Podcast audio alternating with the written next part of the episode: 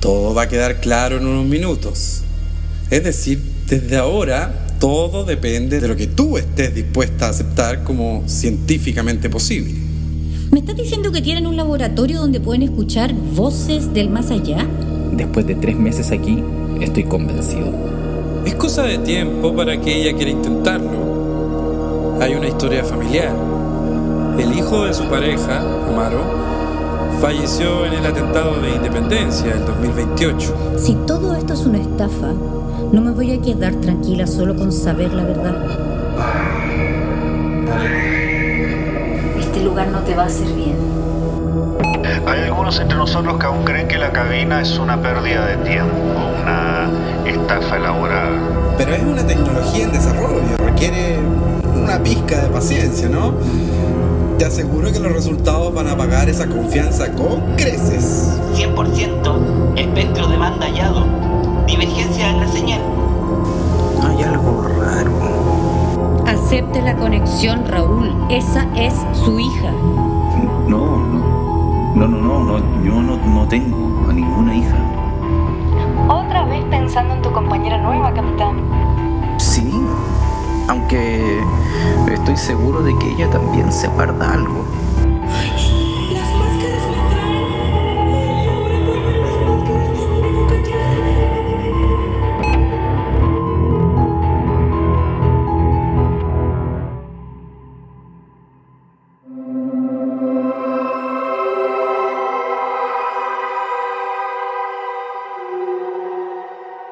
La verdad es que el grupo se formó espontáneamente y con un fin muy distinto. Radioaficionados, que mantenían un hábito antiguo y lanzaban mensajes en la noche, de Chelyabinsk a Sao Paulo, de Malmo a Santiago, como si fuéramos cuidadores de faros obsoletos. Teníamos un fuerte sentido de comunidad aún antes de confesar que todos recibíamos inexplicables transmisiones, esas voces que tarde o temprano tuvimos que reconocer como sobrenaturales. Ninguno de nosotros imaginó lo involucrados que llegaríamos a estar con ese mundo y cómo un día incluso estaríamos arriesgando nuestras propias vidas para cuidar de esos secretos. De los registros confidenciales del grupo Lighthouse.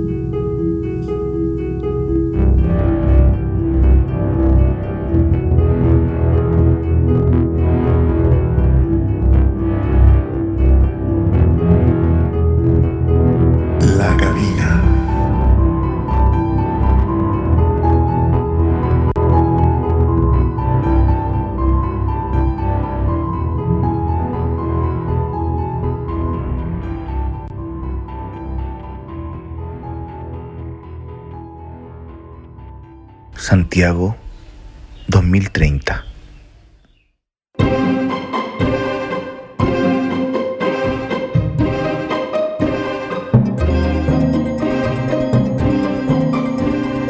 Estamos de vuelta en El futuro es ahora y estamos conversando con Raimundo Cruz, fundador y líder del movimiento Chile Primero.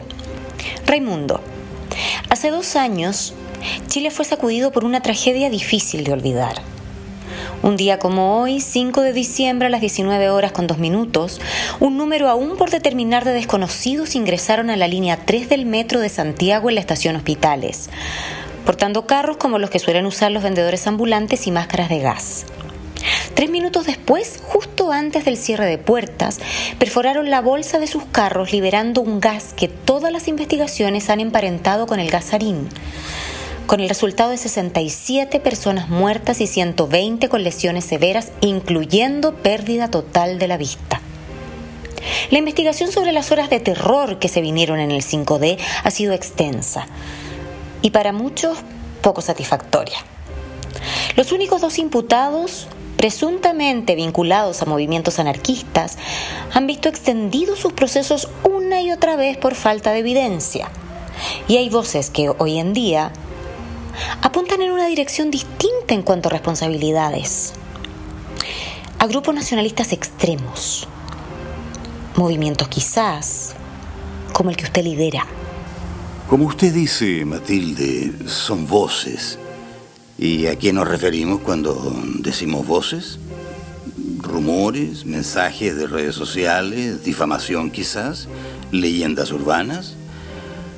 Honestamente, es comprensible querer buscar responsables para un acto tan atroz, ¿verdad? La gente necesita sentir que la ley responde. En la agrupación Chile Primero nos preocupa esa sensación de inseguridad y creemos que el gobierno está al debe en ese sentido, especialmente en zonas con una población tan mixta como la del atentado. ¿Con mixta usted se refiere a la población inmigrante? Quiero decir, eh, es un barrio de mucho movimiento, mucha migración ilegal, mucha actividad no regulada. Eh, Yo le pregunto, ¿cómo es que está normalizado que ingrese tal cantidad de desconocidos al metro para una actividad ilícita como la del comercio ambulante? ¿O el uso de máscaras de gas? Ahora, casi 10 años después de una pandemia, frente a cualquier duda, la gente vuelve a sacar las máscaras. ¿No cree que hay que preocuparse primero de esos síntomas de inseguridad? El atentado de 2028 sin duda es tremendamente doloroso para nuestra patria, pero tenemos que preocuparnos de que algo así no vuelva a ocurrir. Y eso pasa por darle protección a los chilenos y no por prestar atención a voces, como usted dice. Vengan de donde vengan.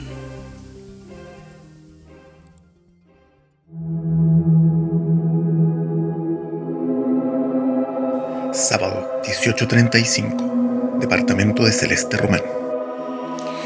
¿Sabes qué? He estado soñando con esto ahora. En la mañana me desperté de una pesadilla en la que sentía que estaba al otro lado, en el área, tratando de hablarle a alguien por la cabina. Oh, de más, yo también tuve pesadillas al principio, un montón. Y después un periodo de insomnio, oh, ¿pa' qué te cuento? Pero últimamente no me ha pasado nada de eso. Parece que me estoy acostumbrando. O tal vez era mucha carga para una sola persona. Puede ser que esté la clave. En los archivos que me ha estado enviando hay relatos de las conexiones que sirven, bueno, para quitarle el sueño a cualquiera. Pero también hay hartas cosas que quedan en el aire. Mm, como por ejemplo. Mm, bueno, hay patrones bien claros de algunas cosas que los contactados describen del ambiente en el área. Ah, sí, las líneas del tren, los containers, vagones de cargas con un mismo número. Sí, y, y el sonido de máquinas o fábricas funcionando, como Ajá. si, como si el área fuera una especie de aduana, me imagino.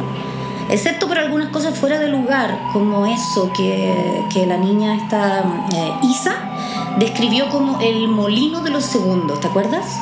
Sí, sí, los contactados a veces están como, no sé, como en un estado de confusión y dicen Sí. cosas difíciles de, de descifrar. Pero cuando esas cosas se repiten una y otra vez, sin duda están apuntando algo importante sobre el área. Siempre que hablan del molino es con temor, como si fuera un lugar donde se les encierra o que los altera de alguna manera. Sí, y también hacen esa referencia a, a los segundos, al tiempo, como si experimentaran el tiempo de otra manera. Y, y luego está la mención repetida constantemente a los personajes en máscaras. Las máscaras, sí, sí, Cada vez que se los menciona parecen acercarse con, con intención de irrumpir la comunicación, o peor, de llevarse al contactado a otro lugar. Y estas, estas entidades, las máscaras, ¿no se trata entonces de personas fallecidas? Creo que ahí empiezan las tareas en blanco que, que tú dices. Y sabes qué? La información que yo tengo ha pasado por varias ediciones. Si uno revisa el código, se ve que le han metido mano. Se nota que originalmente había mucho más que lo que me llegó. Un segundo, Gabo, ya voy. Y hay otra cosa que me preocupa especialmente. ¿De dónde viene todo esto? Y me refiero a la fundación, porque Javier Denis claramente no inventó la máquina ni descubrió la tecnología LEA. No, ese es otro de los puntos que aparece eliminado de mis archivos también. Si uno sigue el rastro digital que te digo, se menciona un dossier con el nombre código Lighthouse. Lighthouse como faro. Exacto. Si pudiéramos encontrar más con esa referencia en el material de la Fundación Civila, estoy seguro de que sabríamos más sobre el origen de la tecnología. A todo esto, no sabía que dominabas tanto el tema informático. Honestamente no lo manejo tanto, pero tengo un contacto, un pequeño experto en el tema. Oye, a propósito, sigue tocando la puerta. Es que le prometí que íbamos a bajar a comprar helado. ¿Seguimos hablando luego? Ok. Saluda de mi parte al experto. tu nombre. 15 minutos más tarde, departamento de Néstor Orlichek.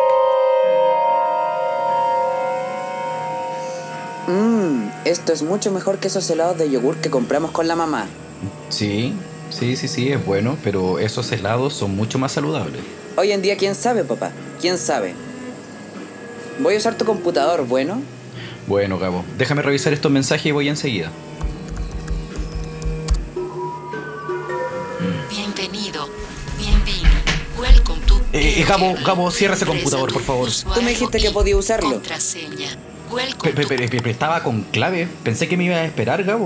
Tu seguridad es súper básica, papá. Me sé todas tus claves. Quizás deberías arreglar eso. Y actualizar la app de seguridad que te instalé en el teléfono. ¿Te acuerdas? Sí, bueno, deberíamos dedicarle tiempo a eso en algún momento. Papá, Dime. ¿te sientes solo? ¿Por, por, por qué me preguntas eso?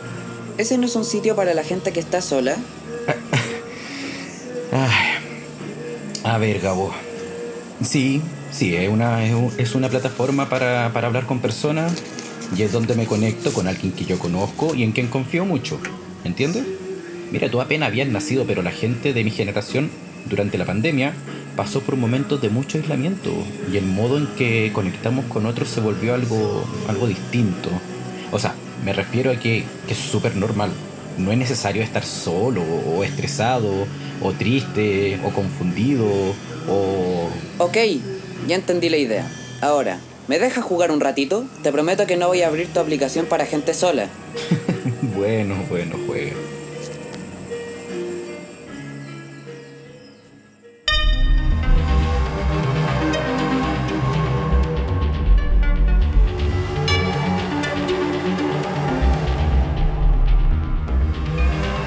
1950. Fundación Civila. Oficina de Javier Denis. Ay, Jaime, qué tranquilidad aquí. Nada que ver con el bullicio de la casa los fines de semana. Sin niños, sin visitas de parientes desagradables. Ah, por aquí hablé. Número desconocido. ¿Y, y esto? Javier Denis, no me cortes. Ah, tú otra vez. Veo que encontraste mi número privado. Bueno, la tecnología siempre fue lo tuyo, ¿no? Javier, necesito que me prestes atención. Solo puedo hablar por líneas seguras. Ellos siempre están escuchando. ¿Hasta cuándo con las paranoias, Simón? Dime qué quieres y así yo puedo seguir trabajando y tú puedes seguir con tu película de espías. Tú sabes lo que quiero, Javier. ¿Otra vez con eso? Hicimos un trato y tú quedaste muy conforme, si no me equivoco. El transductor se queda conmigo, tal como lo acordamos. No, es que no entiendes, Javier. Han surgido cosas y lo necesito de vuelta. Tengo que conectarme. Hay mensajes importantes del área. Cosas que tú no estás preparado para entender. A ver, no me gusta tu tono, Simón.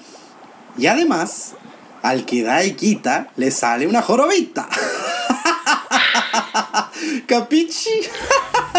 mira, mira, te dejo mejor con Jaime, ¿ah? Te lo presento. Es un ídolo moro que vive dando vueltas en su pecera sin enterarse del mundo exterior. Igual que tú. es muy bueno escuchando, se van a llevar re bien. Y los dejo, porque el lunes tenemos otro consultante y tengo que chequear dos veces sus datos. Ya no se puede confiar en nadie. Javier. Adiós. No, Javier, Javier, no entiendes. Javier. Javier. ¿Aló?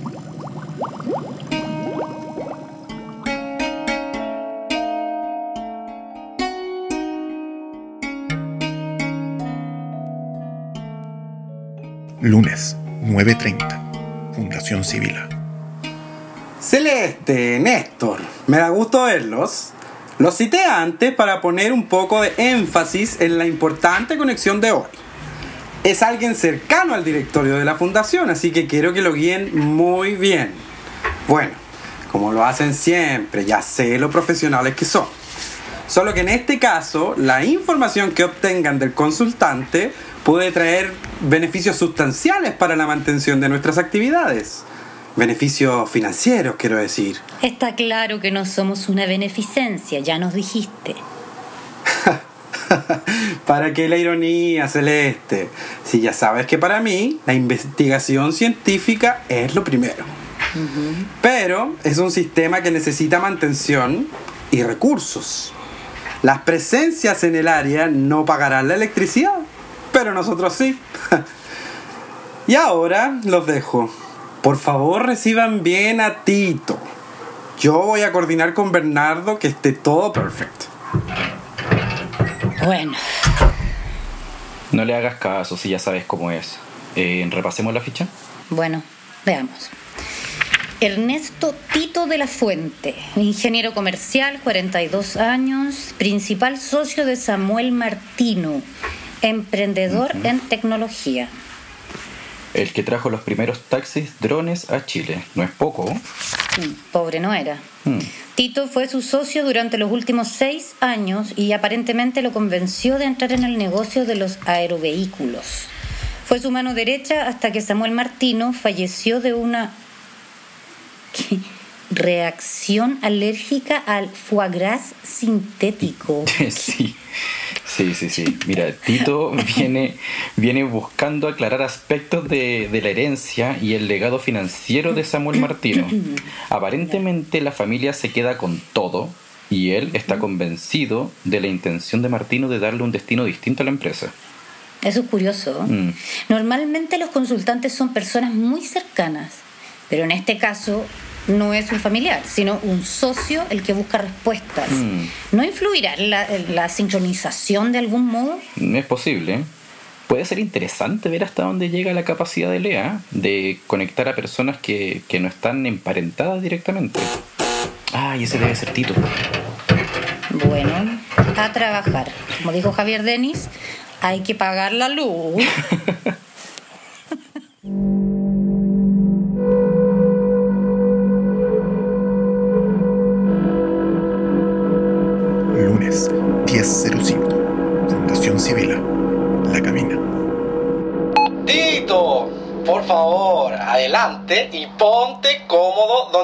indiquen los investigadores, ¿ah?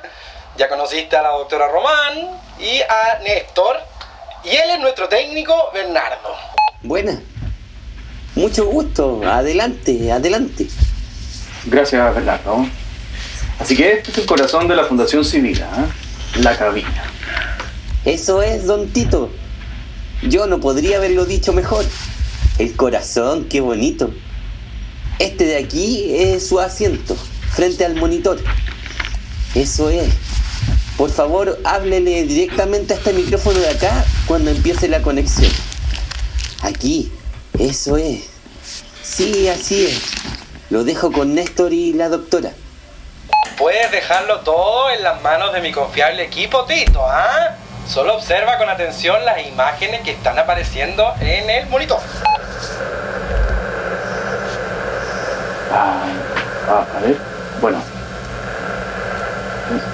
Eso. Eso me parece haberlo visto. ¿no? Es un efecto normal de la inducción. Los patrones a veces gatillan algunos recuerdos o emociones intensas. Pero ustedes. Ustedes están viendo esto.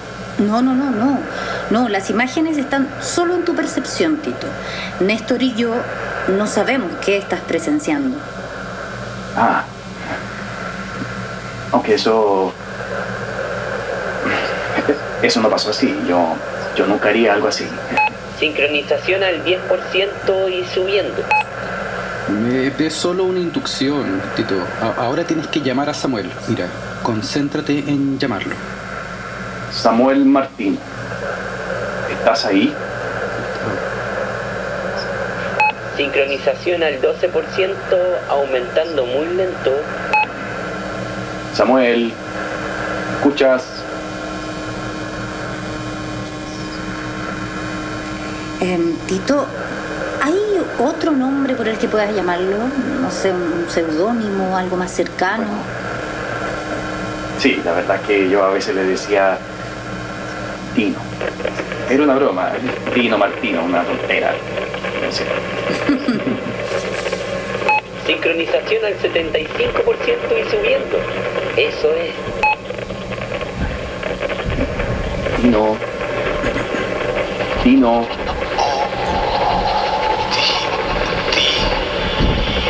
Sincronización al 90%. ¿Tito? Tino. Bien, bien, ya está aquí, Tito. Ya casi lo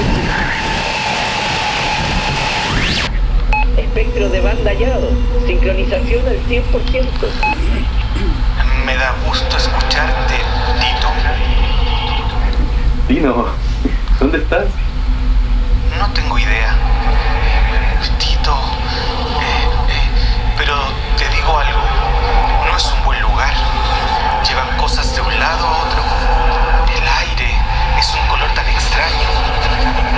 Y nadie, nadie te mira a los ojos. Tino. A tu familia. Ellos les gustaría mucho saber que estás bien.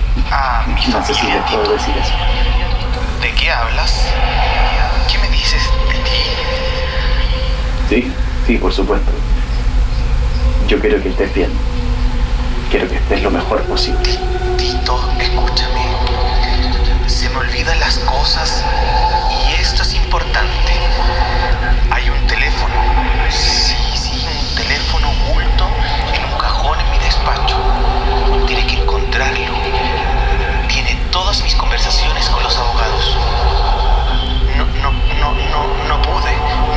decírtelo antes. Pero ahora tienes que saberlo. Búscalo, Tito.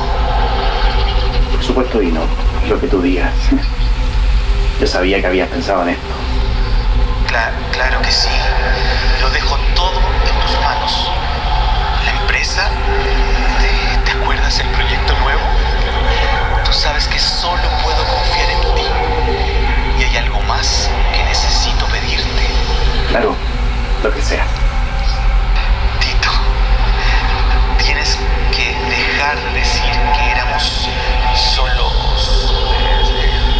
Eh, solo socios.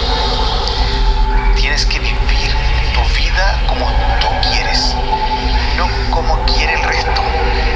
Basta de eso, Tito. No lo hagas por mí, eso ya no importa. Hazlo por ti. Tú sabes que compartíamos mucho más que una amistad y que yo, yo te conozco más que nadie. Más que nadie. Es cierto. Pero, pero mis hijos, tu familia, Ya, ya no recuerdo sus nombres, Tito. Creo que estoy yendo a alguna parte, aunque no quiero. No me acuerdo de sus nombres, pero escúchame, me acuerdo del tuyo. Dino, Me acuerdo, no lo voy a, a olvidar.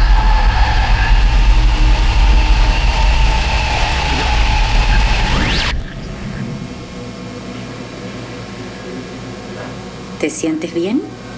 sí. Sí, sí. Estoy. Estoy contento. Extrañamente. Por supuesto, ¿cómo no estar contento, hombre?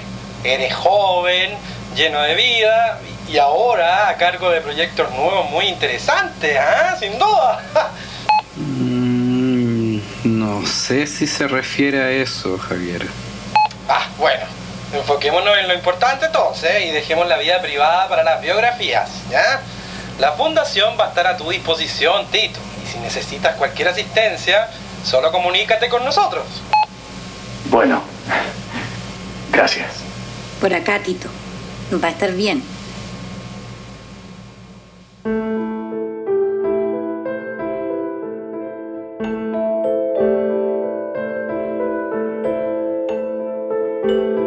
Veinte minutos más tarde.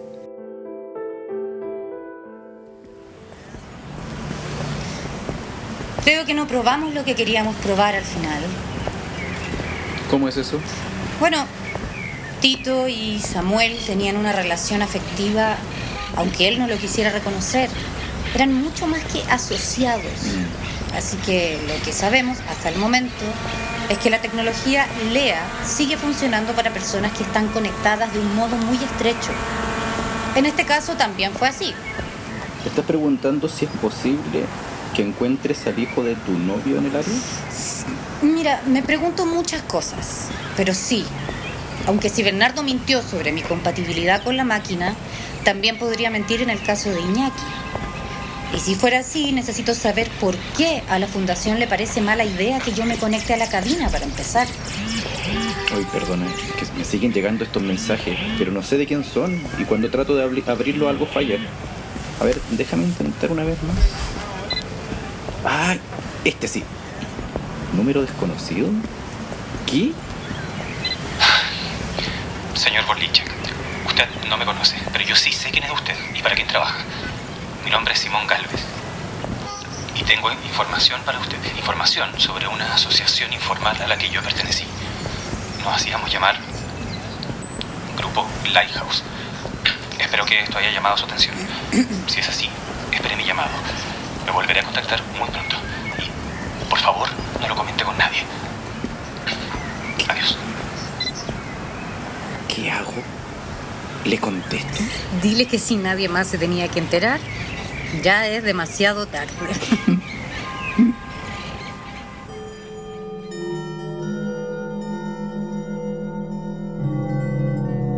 1455. Una oficina sin numeración en el Ministerio del Interior.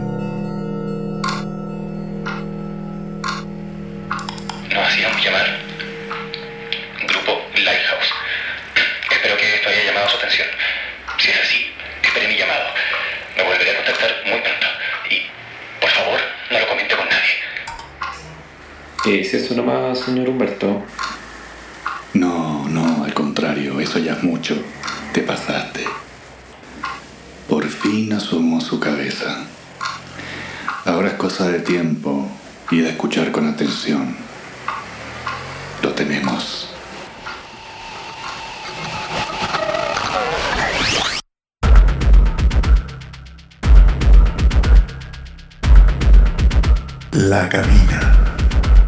Nelda Muray Prado como Celeste Román, Leonardo de Luca como Néstor Vorlicek, César Ramírez como Javier Denis, Pablo San Martín como Bernardo, Ignacio de Bríez como Humberto, con la participación especial de Cristiano Ormazábal como Tito, César Castro como Samuel, Vicente Caro como Gabo, Carola Rebolledo como Matilde Berríos, Alejandro Trejo como Raimundo Cruz, guion Juan Santapau, asistencia de guion y dirección dramática Nelda Muray Prado, diseño sonoro, montaje y música original Alfredo Berríos, masterización Alfredo Armaroli en Mastodonte Post, redes sociales Susan McCann,